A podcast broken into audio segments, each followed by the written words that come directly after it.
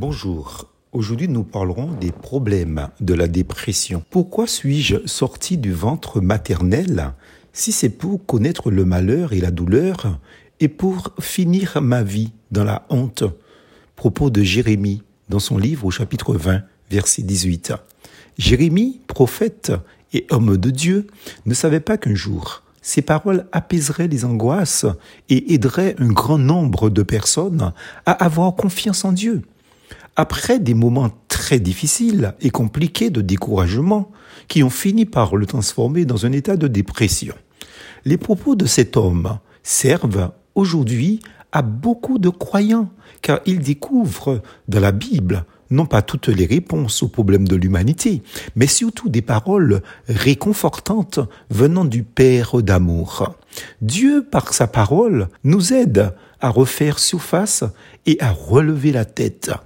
Quel puissant encouragement, finalement, de voir et de savoir que des grands hommes de foi, tels Jérémie, Job ou le roi David, étaient tous aussi fragiles que nous et nous ont laissé des propos de désespoir, certes, mais suivis de réponses appropriées, des réponses divines après leurs cris dans ces pénibles moments de leur vie. Parfois, nous avons l'impression de vivre l'une ou l'autre de leurs expériences avec les mêmes mots qu'ils utilisaient pour décrire leur révolte intérieure. Dieu connaît donc l'angoisse et le désespoir de l'homme.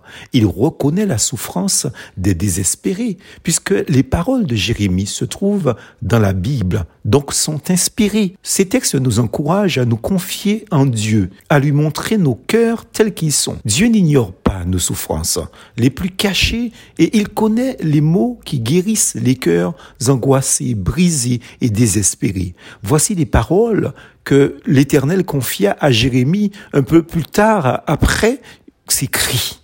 Je connais les projets que je forme pour vous, projets de paix et non de malheur, afin de vous donner un avenir et de l'espérance. Jérémie chapitre 29 verset 11. Au jour de l'abattement, ouvrez votre cœur à Dieu et sachez qu'il ne vous oublie jamais. Plus fausse en Jésus.